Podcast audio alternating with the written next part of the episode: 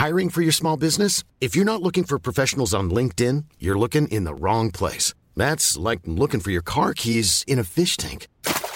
LinkedIn helps you hire professionals you can't find anywhere else, even those who aren't actively searching for a new job but might be open to the perfect role. In a given month, over 70% of LinkedIn users don't even visit other leading job sites. So start looking in the right place. With LinkedIn, you can hire professionals like a professional. Post your free job on linkedin.com/people slash people today. Exécuté par qui? Fabrice Florent. Fabrice Florent. Salut Maude Salut Nous sommes de retour pour vous jouer un mauvais tour pour les fans de Pokémon. Euh, bienvenue donc dans cette euh, dans ce troisième épisode. Dites donc, Déjà? Euh, trop heureux de passer l'été avec vous, hein, alors que nous on est juste on vient de passer littéralement cinq minutes entre chaque épisode. Mais en tout cas, on vous imagine sur la plage, à la montagne, ou peut-être en train de travailler avec une perspective de d'être en vacances tôt ou tard. hein. En tout cas, on vous laisse, on vous le souhaite. On vous le souhaite. Euh, et on a envie de, vous, de parler avec vous de euh, comment on s'en est sorti pour bâtir un succès entre guillemets et sur le long terme. Euh, Maude, tu es autrice à succès. Bienvenue. Merci. Euh, on vous invite à aller écouter euh, l'épisode de Maude dans Histoire de succès parce que son histoire est super euh, et qu'on va bientôt pouvoir faire un nouvel épisode à la sortie du deuxième roman. Euh, et, et d'aller écouter l'intro de cette euh, de cette de cette euh, hors série de cette série hors série euh, si vous voulez en savoir plus sur nos intentions. Euh, Aujourd'hui, on va parler de une fois que le projet est lancé, qu'est-ce qui se passe, comment ça se passe votre vie, comment vous vous lancez, etc., etc. Enfin, pas comment vous lancez, mais comment vous organisez votre vie une fois que le projet est lancé et que vous avez fait ce fameux saut dans le vide dont on parlait la, la semaine passée. Le ventre mou, c'est maintenant. Ah, tu appelles ça le ventre mou, toi? Ouais, ou le milieu de la plaine. Tu vois, t'es tombé amoureux de ton idée, donc t'as eu des petits guillis dans le ventre, t'es à fond. T'as écrit les premières pages de ton livre, ou alors t'as écrit sur un ordinateur, t'as écrit un petit dossier avec écrit euh, café, euh, café euh, lecture ou euh, entreprise euh, de euh, Pokémon. Mm. Bref, t'as as lancé ton petit dossier, t'as as, créé ton petit truc. Il y a un peu le et après? C'est bien tout ça. Et on fait quoi après?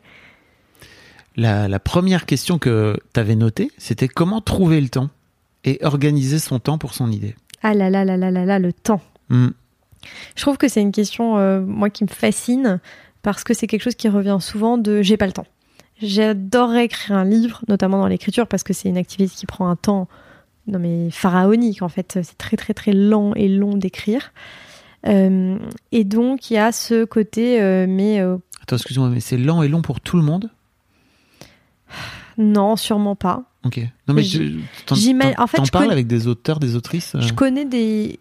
J'entends parfois des auteurs dire qu'ils ont écrit un livre en 2-3 mois, que c'est sorti d'eux, que c'était. Voilà, un peu un moment, un été. Euh, moi, c'est pas du tout mon expérience, donc j'ai du mal à me le représenter. C'est sûrement différent pour tout le monde. Mais en tout cas, dans mon cas, c'est forcément lent et forcément long. Il y a le côté, tu peux pas aller plus vite que la musique.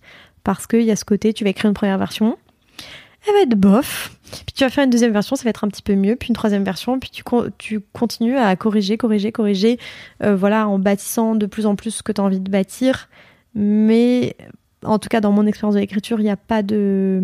Il n'y a pas cette fulgurance de ça prend deux mois. D'où le fait que j'avais envie de faire ce podcast avec toi sur le temps long. Mm. Sur le côté euh, comment on tient la, la, la durée. Et je trouve que cet épisode 4, 3, Trois. 3, oh là là, cet épisode de 3 est euh, vraiment en fait le cœur du sujet finalement sur euh, comment tu tiens la distance. Il y a vraiment, t'es dans le marathon, t'es au kilomètre 20, Pff, petit moment de solitude quoi. Rappelons que euh, tu as écrit euh, Mon mari sur trois ans, c'est ça Ouais. Et Mais que tu avais un job salarié à côté. On en reparlera dans un épisode Ouais. plus tard de la, que, que tu as quitté désormais. Ouais, c'était un autre travail à l'époque, mais C'était ouais. un autre travail, mais tu avais quand même un job salarié euh, que tu as quitté désormais, que tu parce que tu, tu as décidé de te lancer à plein temps euh, dans cette activité d'écriture. En tout cas, j'ai décidé de laisser quelques mois pour écrire le deuxième, plus précisément, mais oui. On en reparlera dans, en reparlera dans plus un futur épisode. Je sens que je vais me faire cuisiner. Un peu, un peu, oui. Mais euh, en tout cas, à l'époque de mon premier livre, consciemment ou inconsciemment, j'ai fait le temps. Alors oui, c'est un peu bateau de dire euh, il faut prendre le temps. Le temps, on l'a pas, on le prend. Gna gna gna. Mais en fait, inconsciemment, oui, c'est un peu ce que j'ai fait. Je me souviens que j'avais. Donc, moi, je travaillais dans les podcasts et dans la radio. Et j'avais une proposition de CDI euh, dans une boîte de podcast, en gros, pour raccourcir. Et en fait, j'ai dit non. Et j'ai fui parce que je sentais que j'aimais tellement mon travail, que c'est un travail tellement prenant, que jamais je continuerais mon roman. Et je l'avais vu parce que j'avais fait notamment un stage dans une autre boîte de podcast où euh, je respirais euh, podcast euh, lundi, mardi, mercredi, jeudi, puis je rentrais, j'étais exténuée évidemment. Enfin évidemment non, enfin en tout cas moi, ma manière de vivre mon travail était tellement intense. On est sur une personne intense. Hein. On est sur une personne entière, intense, passionnée, et donc il n'y avait pas le côté bon bah je pars à 17h et puis après j'écris tranquillement le soir. moi je je sais pas faire ça. Et donc je l'ai senti et j'ai fait ouh là là là là ça va pas être ça va pas être possible cette histoire. Et donc j'ai accepté un travail à mi-temps en tout cas en horaire décalé, où je travaillais souvent du jeudi au dimanche. Euh, je travaillais aussi une partie de nuit. Euh, et donc ça me laissait euh, voilà tout le temps dans ma semaine des jours lundi, mardi, mercredi où je travaillais pas ou au contraire je travaillais par exemple je commençais à 2h du matin, je finissais peut-être à 10, h ou 11h. Après je faisais une sieste et je pouvais écrire l'après-midi, mais en tout cas, j'ai choisi un travail qui me permettait d'écrire point final. Mm. Et évidemment, c'est des contraintes et c'était un certain sacrifice parce que euh, pour l'avoir fait pendant longtemps, avoir un réveil qui sonne à 1h du matin ou à minuit et demi, je vous jure que enfin, j'ai un, immense respect pour les gens qui travaillent de nuit parce que moi, je l'ai fait pendant une période, mais pas voilà autant que d'autres personnes à la radio ou même dans d'autres professions. Et euh, ouais, il faut avoir la petite force de caractère hein, parce que ton réveil sonne, euh, t'es dans un état tellement déphasé. Enfin, j'ai connu une fatigue, mais je peux même pas expliquer cette fatigue. En fait, une espèce de fatigue intense qui te creuse en, un espèce de trou en toi, tellement euh, ton organisme comprend pas pourquoi à 2 heures du matin t'es en train de travailler, quoi. Et t'arrivais malgré tout à écrire pendant tes moments off? Oui. Alors, en fait, pas toujours, parce que dans les moments où je faisais des matinales toute la semaine, impossible. Je dormais toute l'après-midi.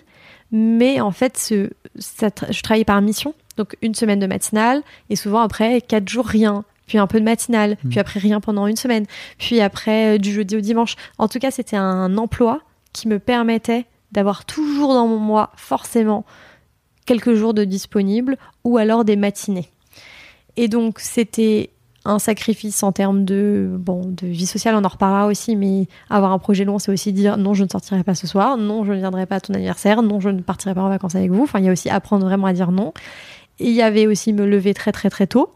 Et puis il y avait aussi le fait que je gagnais très très peu ma vie à l'époque. C'est-à-dire que, on va pas dévoiler les salaires à France Inter, mais je gagnais euh, ouais, vraiment, vraiment pas bien ma vie du tout, du tout, du tout. Mais aussi parce que j'étais payée euh, par mission au nombre d'heures que, que je faisais. C'était des petits CDD, donc t'es pas payé entre, évidemment. Et donc je faisais des, des mois à 700 euros, à 800 euros. Parfois à 1000 euros. Et après, je faisais des missions à côté pour compléter mes, voilà, pour compléter mes revenus. Mais donc, c'était aussi un. Rappelons que tu n'avais pas encore sorti du tout de roman. Ah, et ben, fait, sûr que non. Voilà. Ah non. Et c'était un vrai euh, choix et, euh, et j'ai fait HEC. Et donc, j'avais pas mal d'amis euh, qui euh, travaillaient depuis un an, deux ans, trois ans, qui gagnaient déjà très bien leur vie. Bah oui. Et donc, il y avait quand même ce moment où on allait boire des cafés. Et j'étais un peu Lulu Berlu, qui avait fait ses choix de travailler de nuit, travailler à mi-temps, pas bien du tout gagner sa vie. Au moins, il te payait les cafés, quoi. Voilà, exactement. Ils payaient les cafés, je les embrasse. Mais euh, voilà, tout ça pour dire que, évidemment, oui, il y avait une petite dose d'inconfort. Hmm. Et, je pense que quand on a un rêve euh, assez fort et intense, et on en reparlera dans les derniers épisodes sur l'écriture du deuxième, il faut accepter un petit inconfort, quoi, et qu'on ne peut pas tout avoir et en même temps, ce qui est fou, c'est que je l'ai pas non plus vécu comme un sacrifice du tout. Hein. Sinon, je l'aurais pas fait. Mhm. J'étais la plus heureuse du monde. Déjà, j'adorais travailler à France Inter. J'adorais les équipes. J'adorais la mission de service public que j'avais. J'adorais cette radio. Donc, euh, bon, j'y allais pas en pleurant du tout. J'adorais. Mais c'est vrai que c'était un emploi qui était compatible avec le fait d'écrire. Donc ça, évidemment, ça me rendait très heureuse. Et puis, c'était... Euh, je peux pas dire en fait je me voyais pas faire autre chose je me voyais pas faire différemment je me voyais pas. Quand j'avais vu qu'en travail salarié à plein temps j'avais pas écrit une ligne pendant quatre mois je me disais c'est pas du tout possible. Je vais dépérir je vais déprimer je je, peux pas. Et puis après c'était aussi un, un, projet de couple pardon. Avant de parler de ton, couple c'est hyper intéressant mais ce qui m'intéresse aussi c'est euh, est-ce que tu as envisagé d'arrêter d'écrire? À un moment donné au nom de la sécurité de ton CDI qui, j'imagine, toi, te sécurisait de ouf, quoi Non. Ok, jamais. Non. Ok. En fait, pas tant que mon premier roman serait pas terminé. Moi, mon ligne de mire, c'était finir ce livre. Ok. Après, évidemment, tu ne sais pas si tu vas être publié, tu ne sais pas ce que ça va donner. Tu... Enfin, j'avais aucune idée de ce qui pouvait se passer après. Mais moi, je voulais le finir parce que je voulais jamais avoir le regret de me dire un jour Ah, j'aurais bien aimé écrire, mais la vie a fait que. Mm. Un CDI, maintenant j'ai des enfants, c'est compliqué. J'étais en mode je veux, je veux pas. Et en fait, je savais aussi que j'avais rien à perdre. C'est-à-dire que c'était mon mes premiers emplois. Je me dis si je veux un CDI plus tard et faire une carrière plus conventionnelle, je la ferai plus tard. J'ai pas d'enfants, j'ai pas des. Il y a personne qui compte sur moi financièrement. Je peux me le permettre. C'est aussi un luxe que je m'offre. Je m'offre ce luxe-là de, de prendre ce temps-là et de faire ces choix-là. Donc non. Mais en fait, je dé- ouais, c'était trop important pour moi. Mais en fait, quand c'est trop important pour toi, tu- c'est trop important pour moi. C'était trop important. Ouais, mais il y a. Enfin, tu dis ça, mais il y a des tas de gens qui tirent des traits sur, euh, sur des choses qui sont importantes pour elles au nom de. euh, je sais pas, de, de, de projets de vie qui, qui te viennent, tu vois, à un moment donné. Ou, de- Ouais. ou- ou d'une peur, où on a parlé de peur dans les épisodes précédents, ou de la sécurité, etc. Quoi. Après, je pense que j'avais aussi, je me posais pas beaucoup de questions, j'étais insouciante. Puis j'avais aussi un peu la confiance de, euh, j'ai pas jamais associé la carrière artistique à la précarité non plus. Ok. Je me suis pas dit, ah, je vais écrire des livres, donc je vais être pauvre toute ma vie. J'avais aussi l'idée de, euh, tu peux très bien réussir ta vie dans des carrières artistiques. Et je l'avais vu, donc j'avais commencé en stage à France Inter, dans une émission qui s'appelait Boomerang à l'époque avec Augustin Trapenard, Mhm. et qui a, à mon sens, une carrière magnifique, et je l'admire énormément. Et il y avait un peu ce modèle de, tu peux travailler dans la culture, avoir un super taf, gagner très bien ta vie. Je veux dire, culture ne veut pas dire euh, précarité. Et donc, dans ma tête, il y avait ce côté. euh, et je me souviens que mon copain de l'époque me disait euh, Oui, il disait à ses potes, donc nos potes d'HEC, Oui, bon, là, Maud, en ce moment, c'est un peu. c'est un peu compliqué, mais vous inquiétez pas, c'est elle qui m'offrira euh, notre maison au bord de la mer avec euh, son premier best-seller. Il y avait aussi un peu, tu vois, cette confiance de. euh, de c'est un investissement. Enfin, je sais pas, je me posais pas vraiment la question, Mm. mais c'était, j'étais pas non plus. euh, C'est pour ça que tu parlais tout à l'heure de projet de couple avant que je, avant que je te Ouais, coupe. bah en fait, il y avait dans ça remonte à quelques années maintenant, mais dans mon souvenir, c'était aussi euh, j'avais le soutien de mon amoureux de l'époque qui payait une partie plus importante du loyer. Donc on vivait ensemble, on était tous les deux locataires et moi je gagnais bah, peu ma vie et vraiment peu par rapport à lui qui gagnait très bien sa vie. Et donc bah il payait une plus grande partie du loyer et donc c'était aussi une manière indirecte, j'ai l'impression de me soutenir mon Bien projet sûr. et de le rendre possible. Mm. Et ça, je trouve ça très beau. Bah écoute, pareil, hein, même, euh, même vie, hein, globalement, moi de mon côté, euh, je l'ai déjà raconté à droite à gauche et je, et je le redis, mon ex-femme euh, a vraiment participé au succès de Mademoiselle euh, de façon très prégnante dans le sens où elle a, je me suis pas payé pendant sept ans, alors c'était une volonté de ma part, hein, clairement, je crois que au bout de deux ans, il y avait vraiment moyen que je me paye, j'avais plus le chômage, mais en vrai, il y avait moyen que je me paye. Mais ça voulait dire aussi embaucher quelqu'un de moins, par exemple, et, et ça a jamais été euh, mon envie et son envie. On s'était partagé, quoi. Tu vois, vraiment, on se réunissait tous les ans en se disant, ok, où est-ce qu'on en est? Est-ce que tu es toujours ok ou pas? Euh, Et globalement, ça, je crois que j'ai déjà raconté. Je sais pas si tu l'as déjà entendu, mais euh, pareil, dans l'idée d'organiser sa vie pour faire en sorte que ton projet marche. euh, pendant, en gros, euh, je me suis rendu compte assez rapidement que de, créer Mademoiselle à l'époque, je l'avais créé à Lille et je l'avais, il était basé à Lille parce que c'était là que je vivais d'avoir d'avoir un média d'envergure nationale ailleurs qu'à Paris. En France, c'est très compliqué parce que en gros, les Parisiens considèrent que t'es un média local, quoi. Et moi, j'avais pas du tout de vocation à faire de Mademoiselle un média local. Au contraire, c'était même dans ma tête internationale. On avait des lectrices québécoises qui lisaient, on avait des Suisses francophones, etc. Euh, et d'A- d'Afrique du Nord, etc. Enfin, il y avait vraiment plein, plein de gens. Et je m'étais dit, tant que je serai pas à Paris, en fait, ça sera compliqué. Et j'avais, tu vois, tu parlais de sacrifice. L'un des trucs que je voulais pas sacrifier à l'époque, c'était ma vie de père, en fait, parce que mes filles étaient encore toutes petites. Et je me souviens très bien que l'un des trucs qui m'a vraiment déchiré le cœur une fois qu'on a décidé et que j'ai décidé que j'ai proposé à, ma femme et qu'elle a dit, let's go, faut que tu ailles, parce qu'en fait, euh, c'est là-bas qu'il faut que tu ailles. Euh, les premières semaines ont été très très douloureuses parce que je me souviens très bien que je focalisais sur le- l'heure du coucher. Je ne leur lisais plus d'histoire le soir et pour moi c'était trop trop dur vraiment. Et Et en fait, peu importe, parce que je savais que j'avais ce truc qui me drivait et j'ai sacrifié, en fait, quelque part, ma vie de père euh, par rapport au projet Mademoiselle. Je sais pertinemment pourquoi je l'ai fait. J'ai déjà raconté aussi, donc je suis désolé dans d'autres podcasts si vous l'avez déjà entendu, mais je trouve que c'est un truc qui marche très bien. Je me suis, je me suis dit, ok, et dans dix ans, le mois de dans dix ans, qu'est-ce qu'il va dire? Donc vraiment, je crois 2011, je réfléchissais vraiment là très fort à me dire, ok, maintenant faut sans doute le faire parce que la boîte elle vivote à Lille, il faut que ça explose. En fait, j'ai envie de donner les chances à cette boîte d'exploser. Et dans 10 ans, où est-ce que tu en seras? En fait, dans 10 ans, euh, mes filles, elles auront 10, 15 ans, euh, elles auront 15, 16 ans. À tous les coups, elles seront adolescentes. Elles vont chier dans les bottes. Est-ce que je serais capable de pas les envoyer bouler en leur disant, eh ben, je me suis sacrifié pour toi. Et en fait, voilà, aujourd'hui, comment tu me récompenses? Non, pas du tout. J'avais pas envie d'être ce père-là. Et je me suis dit, bah, je préfère mettre, euh, me focaliser sur ce, sur ce projet-là qui est vraiment mon projet de cœur, etc. Et en fait, on verra après ce qui se passe dans ma relation avec mes filles. Et surtout, j'ai pas envie d'avoir de regrets par rapport à ça. Et, et en fait, euh, bah, c'est ce qui s'est passé. Aujourd'hui, c'est un peu plus compliqué que ma deuxième fille parce que je crois qu'elle a du mal à encaisser encore le fait que je sois parti. Mais je sais que ça va changer et je sais qu'elle va comprendre, tu vois, avec le temps. Là où ma fille est née, elle a pigé, tu vois, ce que ça représentait pour moi à l'époque. Euh, mais ouais, c'est bien sûr plein de sacrifices. Tu peux pas ne pas faire de sacrifices, t'es obligé. Et j'aime bien ce que tu dis de vision à long terme. Moi, j'avais cette. Tu sais, c'est des petites idées bêtes aussi que tu te mets dans la tête de je ne ferai pas d'enfant tant que j'aurai pas publié mon premier roman. Ok. C'était très clair dans ma tête parce que je voulais pas dire. Enfin, en vouloir. Je sais, je me disais, mais je pourrais jamais aimer ce bébé. Parce que je me dirais, mais tu m'empêches d'écrire.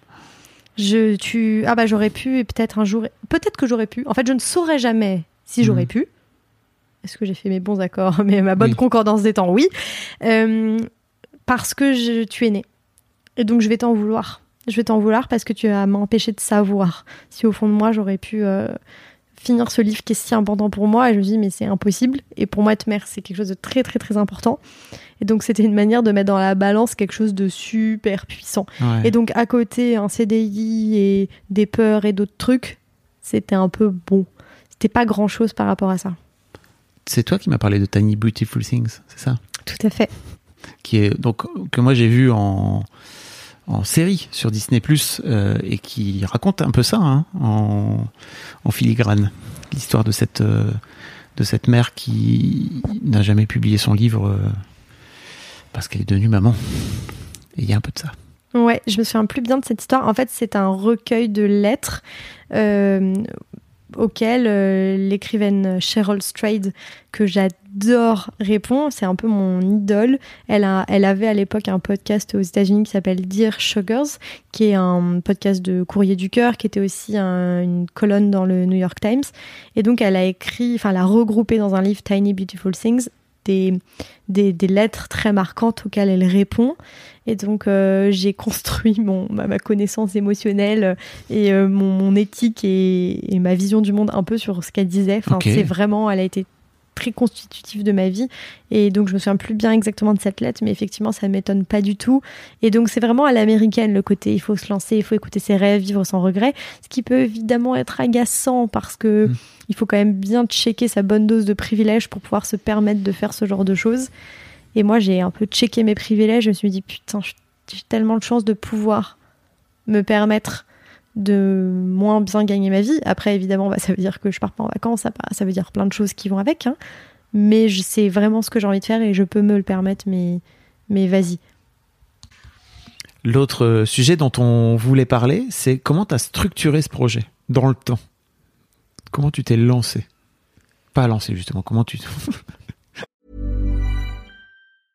Hiring for your small business? If you're not looking for professionals on LinkedIn, you're looking in the wrong place. That's like looking for your car keys in a fish tank. LinkedIn helps you hire professionals you can't find anywhere else, even those who aren't actively searching for a new job but might be open to the perfect role. In a given month, over 70% of LinkedIn users don't even visit other leading job sites. So start looking in the right place. With LinkedIn, you can hire professionals like a professional. Post your free job on linkedin.com/people slash people today. Non, on Effectivement. est au milieu du désert. Oui, c'est ça. Euh, et ben, j'ai découpé un gros gâteau en plein de petites parts. et donc ça fait moins peur pour tout manger. Euh, évidemment, il y a quelque chose dans le projet long qui est enfin qui donne le vertige, c'est oh là là, je vais écrire un livre de 300 pages, c'est très long, etc. Pareil dans une boîte, j'imagine oh, par où je commence, il y a tellement de choses à faire. Et en fait, je me fixais des tout petits objectifs. À la fin du mois, j'aimerais bien finir euh, une version. Donc moi, il y a sept chapitres dans mon livre parce qu'il est écrit euh, sur une semaine. Enfin, chaque chapitre est un jour de la semaine, donc c'est facile. Donc je me disais ah bon bah à la fin de cette semaine j'aimerais bien avoir fini le lundi ou j'aimerais bien finir le mardi donc je me fixais des petits objectifs et en découpant on avance et c'était vraiment beaucoup, beaucoup, beaucoup, beaucoup, beaucoup, beaucoup d'itérations. C'est-à-dire, euh, on fait, puis on recommence, puis on recommence, et puis on recommence. combien de versions? Ah, mais je peux même pas te dire, mais je pense centaines au moins. Ah ouais? Ouais. Après, parfois, il y avait des petites choses qui bougeaient d'une mm. version à l'autre et parfois des plus grosses choses, mais c'était beaucoup euh, de refaire et de refaire et de re-refaire. Et après, il y a quelque chose aussi, euh, j'y repensais sur tout ce qu'on s'est dit sur euh, la notion de sacrifice, de dégager du temps, d'aménager sa vie pour ça. J'aime pas trop le mot sacrifice parce qu'il y a quelque chose d'un petit peu triste, alors que j'imagine que ça doit être quelque chose de très joyeux. Et je mmh. veux pas qu'on pense, enfin, en fait, je pense j'espère que j'ai pas été maladroite dans mes mots, dans le sens où je veux que ça soit bien clair que je l'ai fait avec le sourire et que j'étais très heureuse de le faire. Et que c'est pour ça que je l'ai fait d'ailleurs. Je l'ai pas fait en disant ah bah voilà, il faut bien sacrifier ça euh, pour euh, mm.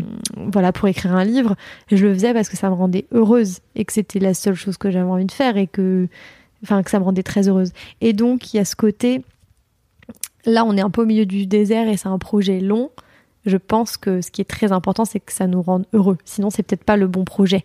Si mon rêve, c'est d'ouvrir un café et qu'en fait, six mois plus tard, oh là, c'est dur, ça traverse du désert, j'ai pas envie, ça enfin, ça me tombe des bras, euh, ça me rend triste, euh, c'est difficile. Peut-être que c'est pas ça. Mm.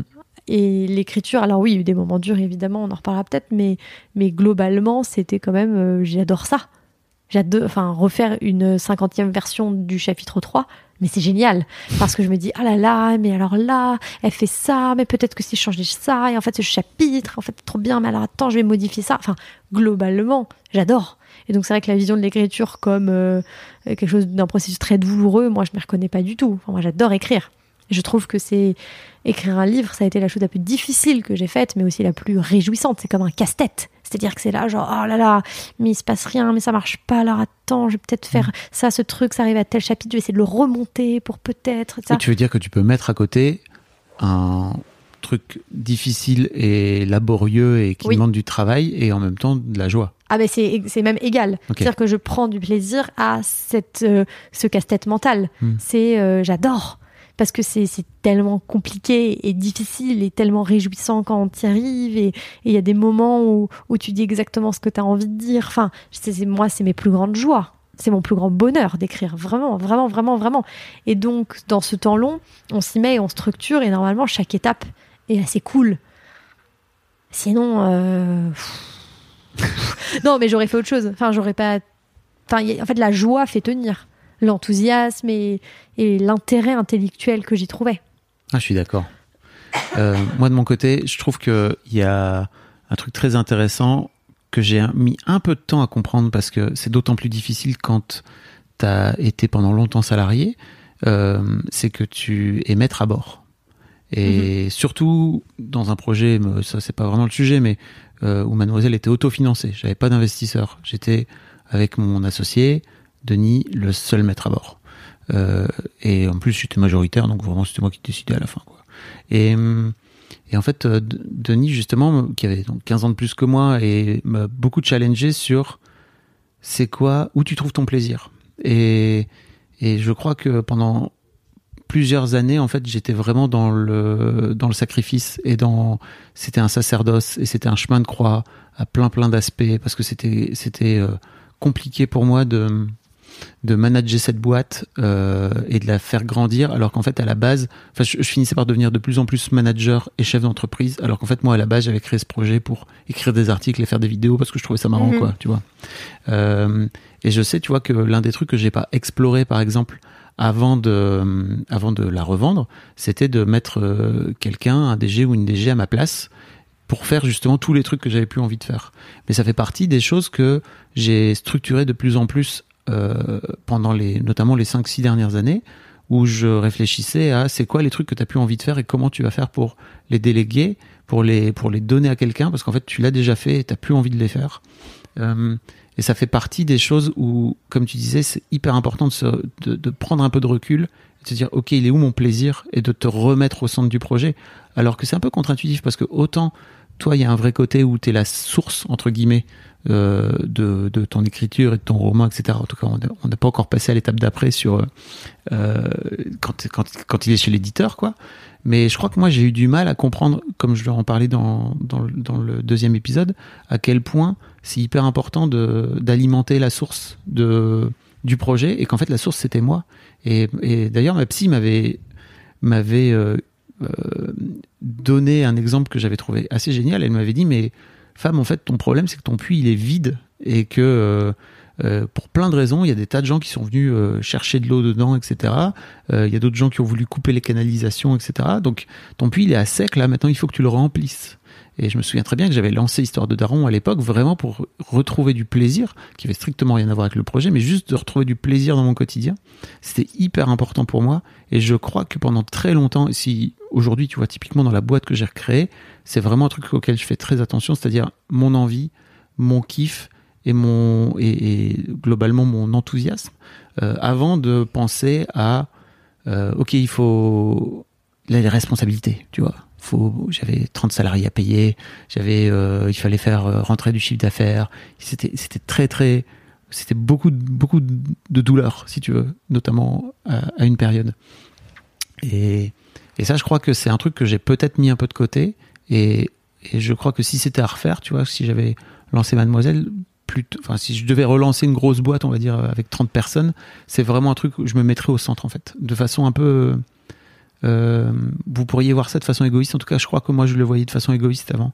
C'était vraiment, ok, un patron qui se met au centre, c'est vraiment un patron qui pense qu'à lui.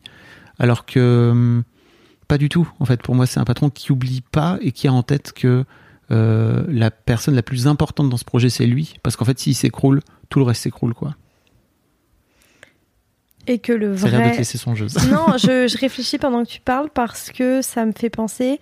Oui, le vrai moteur, le, la vraie essence, c'est la joie. C'est-à-dire que suivre son rêve, avoir une idée, la mettre en œuvre, se lancer, sauter dans le vide, etc., c'est censé quand même nous rendre plus heureux. C'est-à-dire que demain, euh, tu veux devenir, ton rêve d'enfant, c'est d'être graphiste.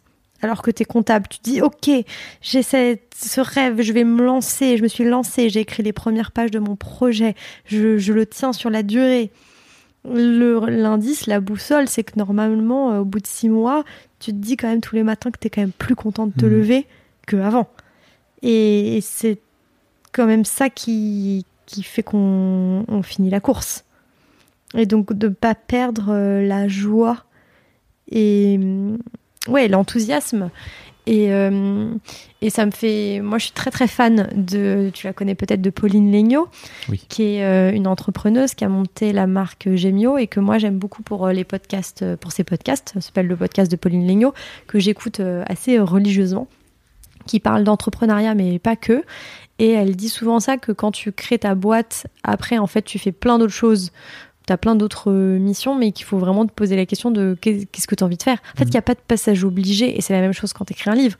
C'est-à-dire que tu peux te dire, non, mais en fait, moi, je veux rester euh, trois salariés, pas plus. Ou, ok, moi, j'ai envie qu'on soit 100, ou, euh, et de m'effacer. Ou alors, non, moi, j'ai envie qu'on reste toujours pas plus de 10, et non, je vais refuser une surcroissance parce qu'en fait, je veux qu'on. Mais il n'y a pas le succès, elle dit, c'est pas ta, pas ta boîte n'a pas plus réussi si vous êtes 200 que 100. C'est plus quelle est toi ta vision du succès? Elle dit qu'est-ce que toi tu veux? C'est quelle est ta vision en fait? Tu veux une petite boîte, une grosse boîte? Tu veux vendre Tu veux pas vendre? Tu qu'est-ce que tu veux? Et j'aimais bien cette idée de pas se dire bah c'est comme ça. Ouais, et en même temps dans un dans un domaine, enfin dans une société capitaliste, euh, euh, pour euh, plein plein plein d'entrepreneurs, c'est vachement plus intéressant d'avoir une boîte à 100 salariés que d'avoir une, une, boîte à 3 si tu veux venir te coller de ok c'est quoi le succès quoi tu vois? Donc, Bah, euh, elle, elle déconstruit vachement ça parce ouais. qu'elle dit aussi qu'une boîte à trois salariés, si tu te payes très bien, tu te prends tes mercredis, t'as pas euh, plein de personnes à manager, enfin, c'est aussi une vie de liberté euh, que t'as peut-être pas dans Ouais. une boîte à 200. Enfin, c'est pas. bien Le sûr. succès, ça peut être aussi de très bien gagner sa vie en bossant deux jours par semaine. Hein. Ah, je- Ce que je trouve pas mal aussi. Moi, je suis très d'accord avec cette idée, mais je crois que je l'étais beaucoup moins euh, à 30 ans. Mm. Et vraiment beaucoup moins. Parce que pour moi, en fait, euh, le succès, ça allait aussi avec, euh, tu vois, j'ai, j'avais doublé ma surface de bureau, j'avais 200 mètres carrés dans Paris. Et pour moi, il y avait un truc, Mm. j'en avais un peu rien. Enfin, j'en faisais pas un truc de statut, mais c'était juste pour moi, ça, en fait, ça servait le projet. Et le projet, plus il était gros, plus c'était important qu'il soit gros parce qu'il était tellement euh, bien pour la société d'une manière générale que le sacrifice que je devais faire pour lui, tu vois, c'était de lui offrir toutes les chances de pouvoir être le plus gros possible et de pouvoir être le plus influent possible et de pouvoir faire le plus de bien possible, quoi, quelque part. Mais ça veut dire que Il y là, quand je beaucoup t'écoute, perso hein, derrière. Bah, c'est surtout moi le mot sacrifice qui, plus ça va, plus il me, un il me trigger et je Mm. me dis peut-être, si vous nous écoutez et que vous voulez monter un projet, bâtir quelque chose qui est important pour vous, attentionnez à la, à la, à prendre l'habit du, du, du sacrificiel, Bien quoi. sûr.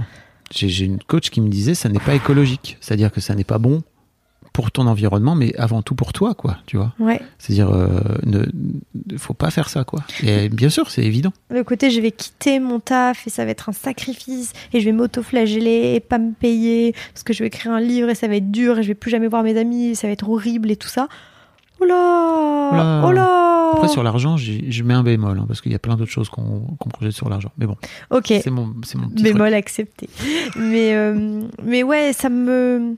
Quand on est au milieu de la... Du, désert, chemin, là, du désert, euh, il faut quand même qu'on soit un petit peu en train de danser et qu'on soit content.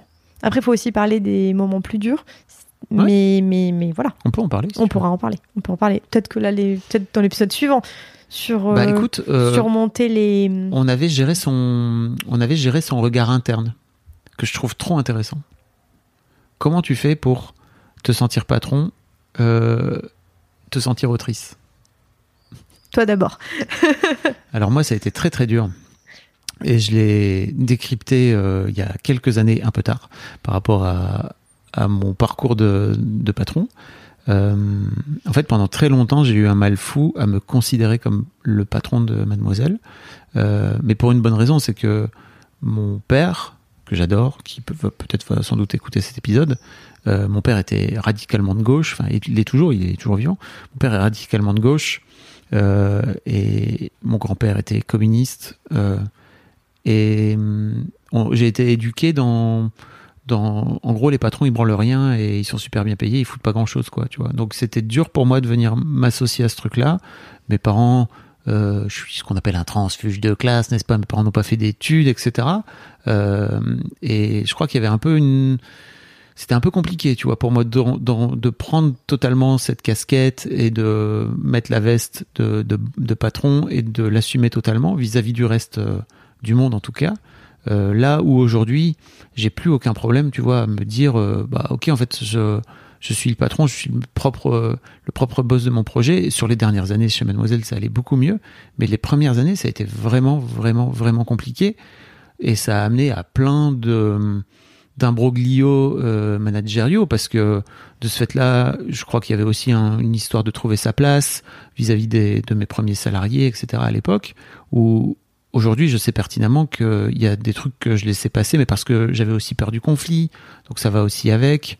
Euh, tout ça, tout ça était mélangé et finalement, ça m'a, j'ai appris avec le temps à me à me clairement à m'impo- à m'impo- enfin à trouver ma place en fait et à m'imposer mais avant tout dans ma tête c'est juste euh, de me dire ok en fait c'est moi le patron et si euh, je suis pas le patron il y a personne d'autre qui sera le patron à ma place en fait parce que tu vas pas laisser tes salariés être le patron c'est pas l'objectif et toi Ah. en tant qu'autrice En fait, je pense que c'est un peu différent parce que t'as pas la fonction avant de sortir le livre. Mhm. Euh, Enfin, dans ma tête, la question se posait pas trop parce que t'es tout seul. Donc j'avais personne à qui dire euh, Hey, je suis autrice. J'étais juste en train d'essayer d'écrire mon livre et donc je l'écrivais. Je sais Mhm. pas comment dire. ouais je vois Donc euh, je. C'est Navo qui disait un truc très intéressant. Il disait en fait, euh, euh, si t'attends des autres euh, qui disent à ta place que tu es autrice ou que tu es auteur ou peu importe que t'es ce que tu veux, saut- sauteur en élastique, etc. euh, en fait, ils le feront pas. C'est à toi de le décider et c'est à toi de décider que tu l'es en fait. Et je comprends en fait, tu vois, ce truc de te dire, bah en fait, moi, tant que j'ai pas publié un truc, je le suis pas. Enfin, moi, je me, suis- je me posais même pas ces questions-là. Moi, j'étais vraiment dans la, à l'usine de la manufacture du livre. Moi, j'étais Ok. en train d'écrire mon livre, en fait. hein. Donc, j'étais genre, oh là là, comment je vais structurer la fin? Oh là là, tel perso. J'étais dans mon, les mains dans le cambouis. Donc, euh, la question dont c'était perçu, dont je me le disais, enfin, je me suis posé pas du tout ces questions. C'est plutôt par rapport à toi, ce regard interne que tu avais. Mais en fait, le regard interne d'auteur, et j'aime bien que ce soit ce mot-là, tu vois, euh, dans le côté euh, l'auteur du crime, l'auteur du livre, l'autrice, euh, t'es forcément parce qu'il n'y a personne d'autre. Mm. Toi, peut-être aussi, tu avais un associé, vous étiez, c'était directement collectif comme euh, projet. Donc la question s'est posée de prendre ta place de patron. Alors que moi, bah, j'étais vraiment toute seule. hein. Tu vois, personne n'allait prendre euh, ma place ou personne. euh, si je m'y mettais pas et que j'ouvrais pas mon ordinateur, oh, bah, il se passait rien. J'avais pas besoin de dire bon bah c'est comme ça, hein, on va faire ça au chapitre 3 parce que personne. Tu vois ce que je veux dire? Ça s'est posé plus quand j'ai intégré une maison d'édition. On Et que mon projet ouais, personnel est devenu un projet d'équipe, Ouais. et donc on en reparlera dans l'épisode suivant, où là, évidemment, ça change totalement. Mais pendant toutes les années d'écriture, bah, j'étais le propre, mon propre chef. Et en fait, autant te dire que j'adorais ça. Parce que précisément, en fait, ça, c'était génial d'avoir le contrôle parce que je l'avais pas forcément dans mon travail. Et euh, justement, ça mettait les choses bien à sa place. Et j'étais jamais frustrée au travail parce que j'avais un lieu qui était mon lieu à moi. Je fais comme je veux. Et je suis euh, seule euh, maîtresse à bord. Mhm. Et donc ça, c'est mon livre. Et en revanche, quand je bossais par exemple sur des émissions à France Inter, je bossais pour des producteurs qui me disaient quoi faire et c'était eux les mettre à bord et ils voulaient comme ça. Alors oui, si on m'avait demandé est-ce que j'aurais fait exactement comme ça, non. Enfin, c'est pas mon émission quoi. Et c'était pas mon rôle. Et moi, mon rôle, c'était de faire telle chose, telle chose, telle chose, de le faire au mieux. Je le faisais et ça se passait très bien et j'étais appréciée de mes équipes. Mais c'était pas, euh, tu vois, j'ai jamais mis mon âme dans mon Mhm. taf. Parce que c'était en mode, mais France Inter va très bien sans moi. Je les salue, mais je veux dire, France Inter ne s'est pas écroulé quand je suis partie. Mhm. Et évidemment que non. Et, et c'était pas mon émission, c'était pas euh, mon projet. C'était un projet que je servais en tant que salarié et donc j'y mettais euh, mon cerveau, euh, mes petits bras et mon temps et j'étais très contente de le faire. Et donc je pense que avoir ce lieu qui était à moi m'a permis aussi d'avoir toujours un tout petit peu de distance avec mon travail. Tu sais, c'est côté un peu cette phrase que je disais souvent, c'est genre c'est pas ma boîte quoi. Ouais. Et c'est très bien. Et donc, je me mets au service d'une vision, mais qui n'est pas la mienne. C'est pas moi le chef ici. Mhm. En revanche, et c'est pour ça que j'adorais le roman, là, c'est moi le chef. Et donc là, je fais exactement ce que je veux. Si je veux tuer mon personnage page 2, je tue mon personnage page 2. Et à la fin, je me trompe pas sur euh, les crédits. Dans le sens où, euh, à la fin, ce livre, c'est le mien. Il y a mon nom sur la couverture, et ça, c'est pas du tout négociable. C'est mon bébé, c'est moi qui l'ai créé, c'est moi la chef. Et c'est, tu vois, mon projet. Et ça, t'as jamais eu aucun souci avec ça? Ah non, pas du tout. Mais parce que aussi je aimais, je nourrissais cette petite frustration ailleurs où je bossais sur le projet Mhm. des autres et je me suis dit à la fin, j'y donne des heures et des heures et des heures et des heures. C'est pas mon projet, ça sera pas mon nom dans sur la couverture de Ouais. l'émission, tu vois. C'est pas ma boîte, c'est pas c'est pas moi. Mais donc il y avait ces deux Ouais, lieux et et plus le temps passe, plus je sens que j'ai besoin d'avoir ce lieu-là pour bosser. Et on en reparlera après. J'ai bossé ensuite euh, pour la radio énergie où j'ai créé des podcasts où j'étais rédactrice en chef et donc je travaillais sur plein de podcasts et avoir mon livre à côté m'aidait je pense à être une meilleure red chef parce que j'avais mon lieu qui était à moi. Et donc après je voulais créer un podcast sur par exemple l'influence. Je, je me disais bon bah qui va être la bonne journaliste pour l'incarner? Qui va être les bonnes équipes? Qui va tu vois c'était pas j'avais pas besoin d'y mettre mon nom qu'on parle de moi Mm. de j'avais pas besoin de l'incarner j'avais pas besoin d'être au centre du truc. J'étais hyper heureuse dans l'ombre parce que c'était pas mon projet c'était pas mon moment. J'étais red chef et je trouvais les bonnes personnes. En revanche j'avais besoin d'avoir un lieu où là, par contre, je mettais mes tripes, je mettais mon âme. Mais quand je mets mes tripes et je mets mon âme, je veux que ça soit mon projet, que ça me revienne. Mhm. Je veux pas que ça soit euh, Je comprends. quelque chose qui m'appartient pas. On avait noté aussi comment tu gères les up and down. Parce que dans le désert, euh, Ah ouais, il y en a, hein. il y a des moments un peu, euh, t'attends euh, le verre d'eau, quoi. Et ben, il y a l'idée qui te permet de tenir. Il y a, euh, pour ma part, les petits éclairs. Par exemple, dans mon texte, il y avait plein de moments j'étais en mode oh là là, il y a rien qui va, c'est nul, c'est nul, c'est nul. Mais quand j'étais vraiment honnête, j'étais en mode ah, il y a quand même ce petit chapitre que j'aime bien. Ça pouvait être une phrase, un passage, un petit truc, j'appelais ça mes petites pépites. Il y en avait deux, trois, tu vois. Sur un truc qui fait 200 pages, j'étais un peu genre Ah Mais au moins, elles existaient, je m'y accrochais dur comme fer en me disant non, il y a quand même deux, trois trucs où je sais que pour ça, ça vaut le coup. Et donc, je m'accrochais un peu aux branches. Et, euh, et après, je continuais et puis je travaillais. Et puis, je savais, on en revient à- au, au début de notre discussion, je sentais en même temps que la validation et que la sortie du désert, il n'y aura que moi qui pourrais sortir du désert. Alors oui, je peux demander à des gens de me relire, de m'aider, de me donner des conseils et de me dire que c'est bien, mais enfin... pff, En fait, il n'y a, que ta petite flamme intérieure qui veut dire « Mais si, vas-y !» Il Mm. faut que ça vienne de toi. Et toi, c'était... Tu sors comment du désert Du Oh là là. milieu Du ventre mou? En fait, euh, c'est très marrant parce qu'un jour, j'ai trouvé un, petit cartoon qui est une sorte de petit mème que j'ai jamais retrouvé en fait. Ça me saoule parce que c'est vraiment la première, la dernière fois que je l'ai trouvé. J'aurais dû l'enregistrer, je l'ai pas fait.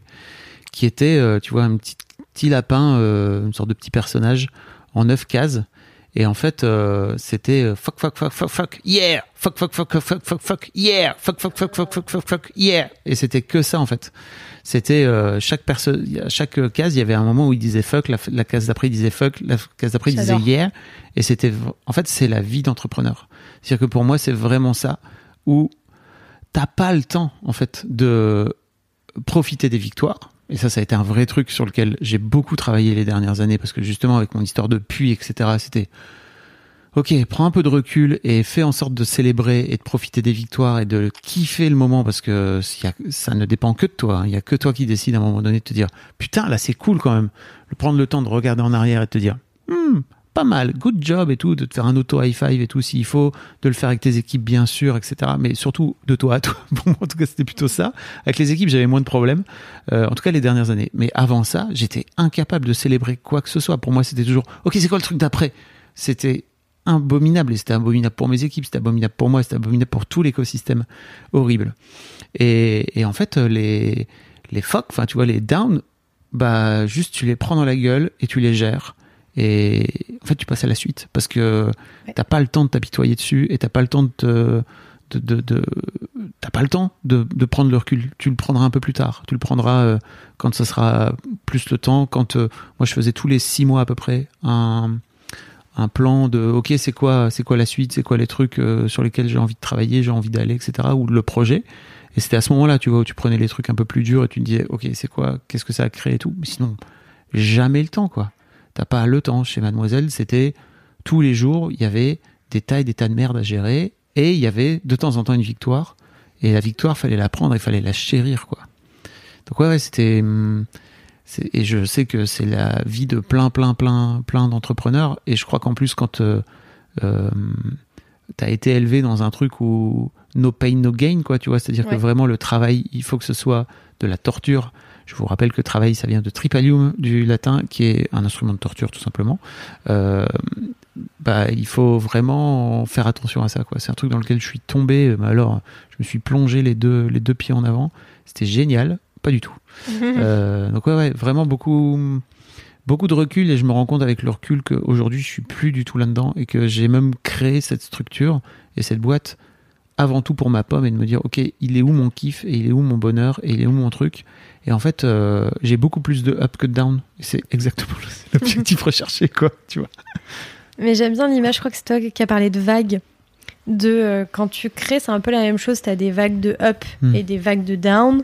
Et maintenant, j'essaie d'avoir un peu plus de recul, un peu comme euh, quand tu es en train de te baigner, tu, tu dis oh je vais me prendre une grande vague, tu vas sous l'eau, tu te prends la grande vague. C'est rien de nager à contre-courant, tu te prends la vague, t'attends qu'elle soit passée, puis tu remets la tête hors de l'eau. Et un peu accepter que tu vas te prendre la vague et genre ok, elle va Mhm. passer. Et, euh, et j'ai tellement ri euh, quand j'ai regardé le documentaire, euh, tu sais, sur Orelsan fait par son frère Oui. Corentin. Corentin. Corentin Clément. Clément Clément. Cotentin Clément Cotentin, Corentin, non. Clément Cotentin, pardon, Clément. Et, et je crois que c'est dans le deuxième épisode, qui est, enfin le deuxième deuxième saison, pardon. Deuxième volet. Voilà, deuxième volet qui est sorti où on voit euh, Orelsan euh, qui est là genre ouais non mais vraiment stylé là, franchement je le sens bien, là vraiment j'ai des bons sons, là vraiment je, tu vois vraiment qu'il est en up, il dit franchement stylé, stylé, stylé et tout. Et vraiment il a ce up parce qu'il voit ses idées, que ça marche, que tu vois il a touché à une, Mm. ses idées, tu vois ses petites pépites. Et tu vois le lendemain il est là genre oh là là, mais en fait c'est nul. Et là tu le vois vraiment mais ça la, la tête défaite de genre ah mais en fait pas du tout mais alors pas du tout. Et, euh, j'ai regardé ce documentaire avec euh, mon copain qui a eu un fou rire. Il était là ah c'est ta tête. Quand t'es là ah ouais non là vraiment je le sens bien je le sens bien. Il fait oh là là et le lendemain ah mais alors pas du tout. Alors là c'est nul.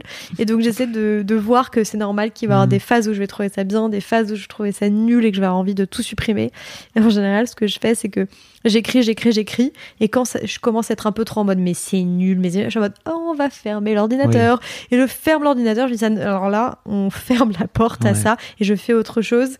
Et je sais qu'il y a des petites vagues de down et là j'en ai eu il y a quelques temps euh, enfin il y a voilà ces derniers temps pour mon deuxième. Et je fais ok il y a la petite vague de en fait c'est nul l'idée est nulle ça marchera pas dadada. je dis ok on se prend la petite vague et puis on attend un petit up pour euh, pour y repartir quoi Je vous invite vraiment à aller regarder ce docu qui est sur- Incroyable. sur, Prime Video. ouais ça s'appelle ne montre jamais ça à personne Voilà. Et qui est, je trouve, très complémentaire les deux, les deux volets parce que la première saison, elle revient sur euh, l'histoire d'Orelsan depuis euh, qu'il a 15 ans, quoi. Donc euh, 20 ans de, même plus 25, euh, de, de carrière. Et c'est vrai qu'il y a un petit côté euh, très euh, euh, autoprophétie euh, dans le sens où, bah, comme c'est très con- condensé, on voit pas les moments de galère. Et t'as t'as que les moments de up, etc. Où il y a assez peu de moments de où ils sont en train de ramer, quoi, finalement. Au début, un il y a peu. quand même la phase de battle qui est énorme Ouais, tu vois, et, mais c'est c'est tout Oui, petit. C'est-à-dire qu'on voit pas dans le, on voit pas dans le fond ce qui s'est vraiment passé pour lui. On voit effectivement après euh, l'histoire euh, euh, du procès, etc. Que effectivement c'est dur pour lui aussi, mais on le voit pas dans le quotidien. On comprend juste qu'effectivement ça a été dur pour lui.